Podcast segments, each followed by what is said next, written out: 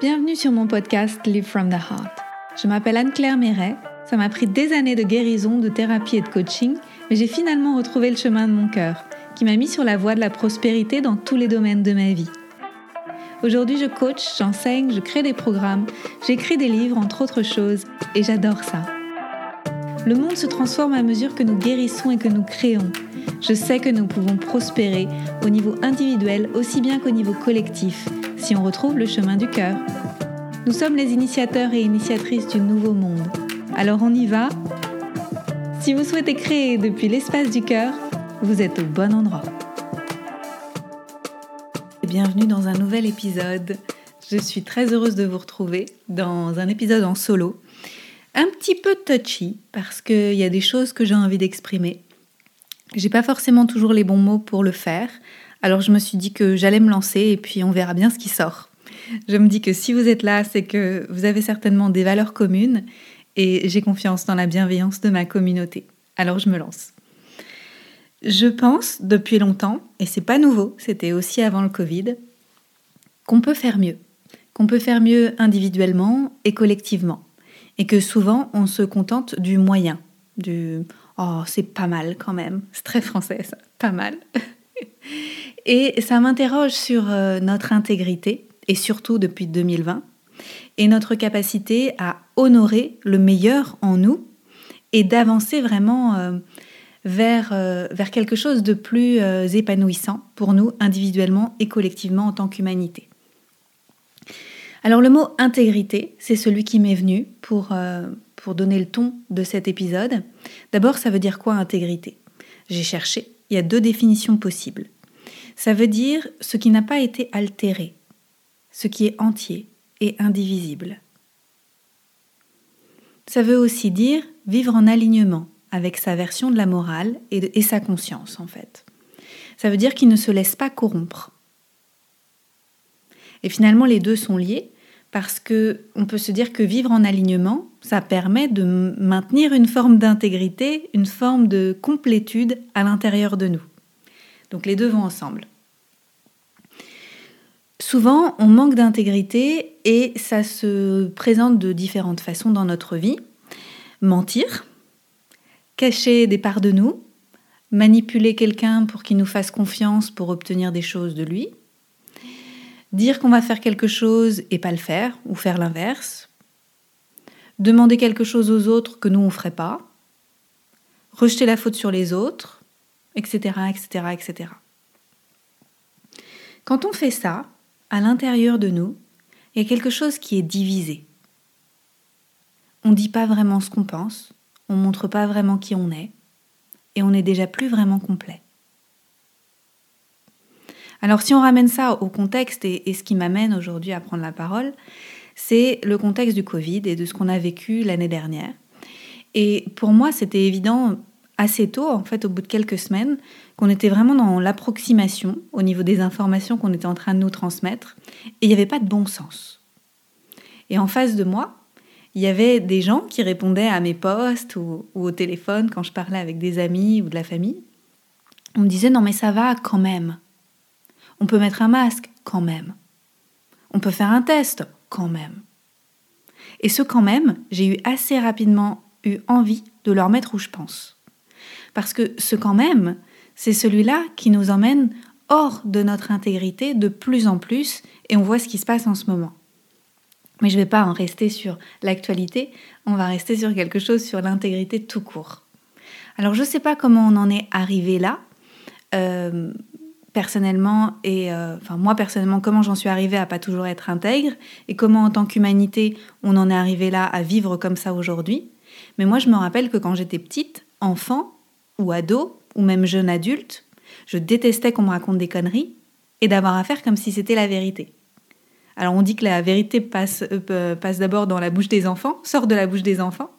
C'est normal parce qu'ils sont pas déjà corrompus, les enfants. Alors pourquoi on change avec le temps on se laisse corrompre, on se laisse avoir. On se laisse avoir en famille, parce que si tu te comportes comme ça, je te donnerai ça. Alors, c'est plus ou moins explicite, hein. c'est aussi des choses qui sont euh, très très implicites. On se rend compte que si on se comporte d'une certaine façon, bah, ça passe mieux. Il y a moins de cris à la maison. Bah oui, d'un coup, papa, il n'est pas en colère. Ou des choses comme ça. Ou à l'école, les bonnes notes, ou euh, s'écraser, ou tricher, tiens, avec son voisin de classe. Ça marche aussi avec nos amis. Tiens, je vais faire un petit mensonge et puis comme ça, ça va bien se passer. Et puis après, on apprend à le faire au boulot. Et puis on le fait aussi avec les institutions et le gouvernement. En fait, on commence à cacher la vérité un petit peu, et puis un petit peu plus, et puis un petit peu plus, et après, ça prend de la place. On fait ça surtout quand la vérité pourrait nous mettre en danger. Par exemple, si avoir une mauvaise note, ça nous met en danger, de rater euh, le passage dans la classe supérieure, ou de rater, euh, bah, ou de se faire engueuler en fait à la maison, hein, tout simplement, de se faire prendre une torgnole. Bah alors tranquillement, on fait, on un compromis avec cette intégrité, avec la vérité. On fait ça pour se sentir mieux. Mais finalement, on se trahit soi-même. Et petit à petit, on se trahit de plus en plus jusqu'à s'oublier. Petit à petit, on se divise de plus en plus à l'intérieur. Alors bien sûr, on se protège de l'extérieur, donc c'est un mécanisme qui certainement est nécessaire à un moment dans la vie. Parce que ben, on n'a pas toujours eu la liberté d'être là où on voulait être. On n'a pas toujours pu s'échapper d'une famille ou d'un environnement qui était néfaste, qui était vécu comme dangereux. Donc c'était peut-être nécessaire à un moment. Mais est-ce que c'est encore nécessaire aujourd'hui? Parce que au fur et à mesure, à force de se trahir soi-même, qu'est-ce qui se passe? Eh bien, on perd notre confiance en nous. Et comme on a perdu notre confiance en nous, on remet la confiance à l'extérieur. C'est normal à l'intérieur. On est morcelé, on est divisé, on ne se sent pas en sécurité, on ne se sent pas à la maison. Il y a une personne cette semaine qui m'a posé la question dans mon groupe de, cours de coaching, Coach from the Heart, elle m'a posé la question concernant la notion de sécurité. Pour moi, la sécurité, elle se manifeste à l'extérieur quand le sentiment de sécurité à l'intérieur de nous peut euh, s'épanouir. Mais pour se sentir en sécurité à l'intérieur de nous, il faut d'abord se sentir complet, se sentir à la maison en nous, se sentir vu, compris, intégré à tous les niveaux, dans son cœur, dans son corps. Et ça, c'est beaucoup plus difficile si ça fait longtemps qu'on s'est trahi soi-même. Donc, heureusement, c'est pas irrémédiable. on peut revenir en arrière. Petit à petit, à mon avis, c'est un long chemin pour récupérer des petits morceaux de soi. En chamanisme, eh ben, on appelle ça du recouvrement d'âme. Et en, thérapie, bah, tout simplement, c'est prendre le temps d'aller rassembler les parts de soi qui ont été blessées, celles qui, qu'on a trahies parce que sur le moment on en a eu besoin, et puis qu'on a continué de trahir en devenant notre propre bourreau au fil du temps parce que on a cru qu'il fallait qu'on continue. Alors qu'en fait les circonstances étaient différentes et qu'on aurait pu nous aussi agir différemment. Le problème, c'est bien sûr la notion d'identité, parce que on se construit sur une identité particulière, avec euh, toutes les réponses qu'on a, les réponses névrotiques qu'on a face aux choses traumatisantes qu'on a vécues. Petit à petit, on se renforce, et puis ça devient euh, bah, notre marque de fabrique. C'est comme ça qu'on croit qu'on est. Et puis, on peut choisir en fait à un moment d'être différemment, de s'assouplir à nouveau, d'accueillir la vie en nous et de voir qu'est-ce qui est possible d'autre en fait? Donc d'abord, chercher à l'intérieur ce qui est juste pour soi. Gagner en clarté sur ce qui vibre juste pour nous. Hyper important. Ça c'est juste pour moi, ça c'est pas juste pour moi. Ça c'est moral pour moi, ça c'est pas moral pour moi. Ça j'ai envie de dire oui, ça j'ai envie de dire non. C'est un chemin. Je pense que c'est vraiment pas quelque chose qui vient en trois minutes. Hein. C'est quelque chose qui prend des années, voire des décennies. C'est l'œuvre d'une vie, tout ça. Dans le cas du Covid, si je reviens sur l'actu, c'est compliqué de trouver ce qui est juste pour soi et ce qui est moral, etc.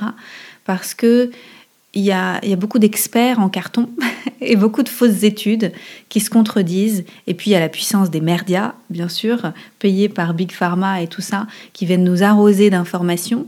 Et moi, je connais des gens très intelligents, très intègres, qui, euh, qui ont remis leur pouvoir à l'extérieur, dans tel ou tel euh, experts. Et, et quand j'ai eu beau discuter avec eux l'an dernier, j'ai vraiment senti que ce qui était juste pour eux, c'était ce que tel expert avait dit, parce qu'ils font confiance à tel expert. C'est ok, franchement, je pense que chacun euh, voit la vérité où elle est pour lui, pour elle, et je, suis cool avec ça, à partir du moment où ça fait du mal à personne. Donc, euh, une fois qu'on a trouvé ce qui est juste pour soi, il faut réussir à dépasser la peur du jugement, d'être jugé par les autres, ceux qui mettent, euh, en particulier ceux qui mettent des étiquettes, hein, n'est-ce pas Les étiquettes de complotistes, les étiquettes, euh, ouais, de, de, de, de, de fouteurs de merde, pardon. Un peu mal poli dans ce podcast. Les, les étiquettes qui sont mises par euh, ce que moi j'appelle les bullies. En anglais, c'est bully, c'est les gens qui, qui tapent sur les autres à l'école. C'est voilà, donc c'est un peu comme ça que, que je l'ai vécu moi en 2020 ce côté euh, se faire mettre une étiquette de complotiste ou de conspirationniste, etc., alors qu'on vient simplement soulever quelque chose qu'on sent être juste dans notre cœur, dans notre corps, dans nos tripes. Hein. Pour moi, c'était dans mes tripes. C'est, ça demande du courage, en fait, de réaliser à quel point on est immensément capable d'avoir un avis et de fixer des limites. Et moi, je me suis rendu compte que si je le faisais pas, personne n'allait le faire à ma place. Pendant un temps, je me suis dit, mais en fait, il y a des gens autour de moi qui vont réagir et puis ça n'ira jamais trop loin. Et en fait, c'est pas vrai. Ça ira aussi loin que ça devra aller tant qu'il n'y a pas suffisamment de gens qui vivent en intégrité. Souvent, on a peur d'y aller. On a peur, on croit qu'on n'est pas assez courageux. Mais finalement, quand on se met en mouvement, on se rend compte que le courage vient avec le mouvement. On a peur aussi de ce que les gens vont penser si on leur dit qu'on n'est pas d'accord avec eux, si on s'affirme. C'est normal parce qu'il y a une part de nous souvent qui veut la tranquillité, qui veut la paix avec l'environnement. Et il y a une part de nous, à l'intérieur, une autre, qui crie son besoin de s'affirmer, qui crie qu'elle a envie d'honorer la vie en, soi. Et c'est difficile parce qu'en fait, on a l'impression que de leur dire non, je suis pas d'accord avec vous, c'est la fin des haricots. Alors qu'en fait, quand on leur dit non, on se dit oui à soi d'abord. On ne fait pas quelque chose qui est contre les autres. On fait quelque chose qui est pour soi, pour s'honorer soi. Alors c'est sûr, les gens autour de nous, ils vont pas forcément nous aimer hein, quand on va dire ça, parce qu'on ne va pas se conformer aux règles tacitement acceptées par la société. Ça va déranger. Mais pour nous, c'est le meilleur cadeau qu'on puisse se faire pour soi, en fait. C'est un cadeau de, retrouver cette intégrité à l'intérieur. Et puis finalement, moi je pense aussi que c'est le meilleur cadeau qu'on peut leur faire pour eux aussi. Parce que si on continue d'acquiescer au comportement inconscient des autres, qui, les désempuissance, en fait on contribue à ne pas nourrir l'intégrité pour les autres aussi. Donc pour moi c'est un cadeau pour moi. Et c'est aussi un cadeau pour les autres en fait quand je m'honore. Et on sait au fond de notre cœur, en fait, et de notre âme, quand on honore la meilleure version de nous, on sent qu'il y a quelque chose, en fait, qu'il y a tout qui se réajuste. On honore la vie. Et je pense sincèrement que quand on honore la vie, on honore forcément les autres. Si c'est le meilleur pour moi et que c'est le meilleur pour la vie, alors forcément c'est meilleur aussi pour les autres. Ça vient du bon espace. Pour moi, c'est ça aussi la souveraineté. C'est une forme d'autonomie de pensée et une forme de saine interdépendance avec les autres. C'est-à-dire que je peux continuer à être en relation avec les autres de façon plus ou moins lointaine. Tant que moi je suis intègre avec moi, j'ai confiance que la vie elle va m'apporter autour de moi les personnes qui vibrent juste pour moi, les challenges bien sûr pour continuer à challenger mes pensées. Mais je suis pas dans une forme de dépendance pour euh, faire plaisir aux autres, pour éviter de les froisser, etc. Ou de me faire euh, jeter des tomates. On a peur souvent euh, d'être leader et, d'être le premier à initier cette façon de voir les choses et d'être souverain. Et c'est dommage. Moi, je le vois par exemple en santé autour de moi. Donc, euh, je suis naturopathe depuis un certain nombre d'années. J'ai écrit des livres en santé naturelle. Par exemple, ma famille a mes livres. Et euh, il y a des gens malades dans ma famille et ils font pas ce qu'il faudrait faire. Alors, chacun fait ce qu'il veut. Il y a une infinité de façons de se soigner. Mais euh, très clairement, quand on a des problèmes de santé avancés, il y a quand même des choses qu'il faut éviter. Voilà. Comme les produits qui contiennent des pesticides, etc. Alors notre job, bien sûr, c'est pas euh, de faire en sorte d'imposer notre vision aux autres. C'est pas non plus de guérir les autres ou de faire en sorte que tout le monde autour de nous évolue. Mais en fait, il y a quelque chose qui est pour moi naturel. Si nous, on l'incarne, si on incarne cette intégrité, si on incarne pour nous le respect de la vie et ce, ce qui est juste en fait au fond de notre cœur, ça va déteindre sur l'environnement autour de nous. Il faut pas le faire pour ça, mais je pense que c'est pas un cadeau à faire aux autres que de se couper en quatre ou en, mille morceaux et de diviser notre intégrité pour pouvoir faire plaisir aux autres et pour garder cette forme de complaisance mielleuse, inconsciente en fait, dans laquelle on vit la plupart du temps avec les gens. Alors les gens autour de nous peuvent se sentir rejetés, heurtés, mais c'est pas notre responsabilité de faire en sorte de ne pas les activer. Notre responsabilité, c'est d'honorer la vie en nous, avec beaucoup d'amour. Et il y a beaucoup d'amour, en fait, je trouve, dans le fait de, de tirer les gens et, les, oui, les situations vers le haut et de ne pas rester au ras des pâquerettes. Je pense que tout le monde a accès en soi à ce ce niveau de conscience et de présence. Et grâce au fait que nous, nous décidions de l'honorer, on va permettre aussi aux gens autour de nous d'y avoir accès. Alors c'est pas facile de vivre les yeux ouverts et de vivre avec intégrité au quotidien, parce que quand on sort de cette intégrité, bah, on le sent tout de suite en fait, et ça veut dire se réajuster constamment. C'est pas confortable, ça demande du courage, ça demande de la conscience, ça demande de ne pas retomber dans une vie à demi endormie, mais d'un autre côté, c'est hyper épanouissant et c'est vers là qu'on peut manifester en fait la meilleure ligne du temps possible pour nous. Alors qu'est-ce qu'on peut faire si on veut être de plus en plus intègre dans notre vie? Je dirais euh, déjà la base, pas s'engager sur des choses qu'on ne peut pas tenir. Euh, écouter à l'intérieur quand on est en disharmonie, quand c'est pas aligné, et appuyer sur le bouton pause. On n'est pas obligé de réagir tout de suite, on peut prendre le temps de prendre du recul, pour moi, ça veut dire aussi travailler à être complètement honnête vis-à-vis de soi-même et s'entraîner à dire sa vérité aux autres. Pour ça, je recommande un super livre que j'ai adoré, que j'ai lu il y a deux ans. Ça s'appelle Radical Honesty, l'honnêteté radicale de Brad Blanton. Un livre qui a changé ma vie, écrit par un psy américain génial. Pour moi, c'est aussi être capable de s'excuser quand on sort de notre intégrité et d'y revenir en fait. L'intégrité, ça vient avec la valeur courage, et le courage, ça vient avec le cœur, la rage au cœur. Bien sûr, on continue d'avoir peur, on se libère jamais complètement de la peur, hein, je pense. Mais faire ce qui est juste quand même dans son cœur, c'est le chemin de l'intégrité. Et de plus en plus, on se sent en sécurité en soi quand on est intègre et on a moins besoin de la validation et de la sécurité à l'extérieur parce qu'on sait que tout va bien aller. Voilà, j'aimerais conclure avec, euh, avec cette idée de leadership. Euh, pour, moi, pour moi, on a besoin de leaders, de personnes qui, qui vivent comme ça de plus en plus. Alors, euh, pas forcément des leaders des autres, hein, des leaders de d'eux-mêmes, des leaders qui leadent leur vie avec intégrité et euh, qui sont bien connectés à leur cœur, qui avancent avec intégrité en fait au quotidien et qui inspirent les autres à le faire. Et voilà, je ne sais pas encore sous quelle forme parce que ma vie va beaucoup changer dans les mois qui viennent, mais je sens que je vais ouvrir quelque chose dans ce sens avec euh, les personnes qui se sentent appelées à être leaders dans, dans leur domaine en fait. Je sens qu'il y a quelque chose qui est en train de se dessiner par là, parce que c'est mes personnes préférées. Euh, soyons honnêtes. Hein. Moi, j'aime être entourée de personnes qui sont euh, fidèles à elles-mêmes, qui sont connectées avec leur cœur.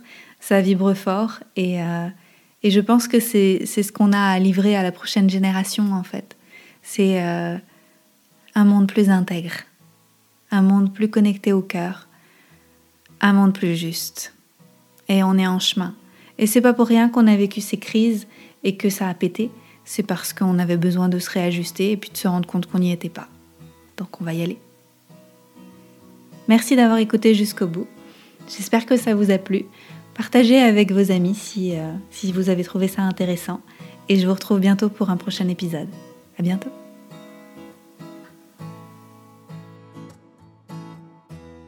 Merci pour votre présence. Si vous avez aimé cet épisode, je vous invite à le partager avec vos amis et à suivre le podcast pour être au courant des prochains épisodes. Et suivez-moi sur mon site internet anneclairemeret.com et sur mes réseaux sociaux pour être au courant de mes prochains programmes et formations. À bientôt!